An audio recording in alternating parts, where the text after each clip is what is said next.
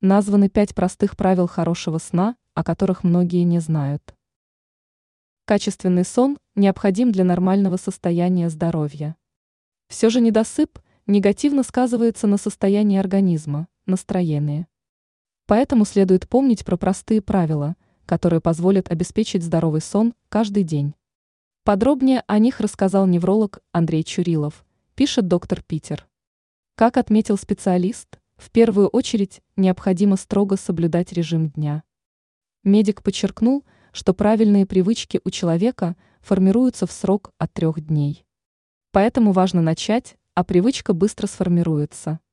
Также Чурилов отметил, что надо выбирать правильные постельные принадлежности. К примеру, подушка должна поддерживать голову и шейный отдел позвоночника. Кроме этого, перед сном необходимо прогуляться на свежем воздухе, проветрить спальню. Не будут лишними расслабляющие ванны. Про контрастный душ вечером лучше забыть. Добавил специалист, что последний прием пищи должен быть не позднее, чем за 2 часа перед сном. Также не стоит за пару часов до сна заниматься активно спортом, пользоваться гаджетами. Ранее мы рассказывали, как сон влияет на процесс похудения.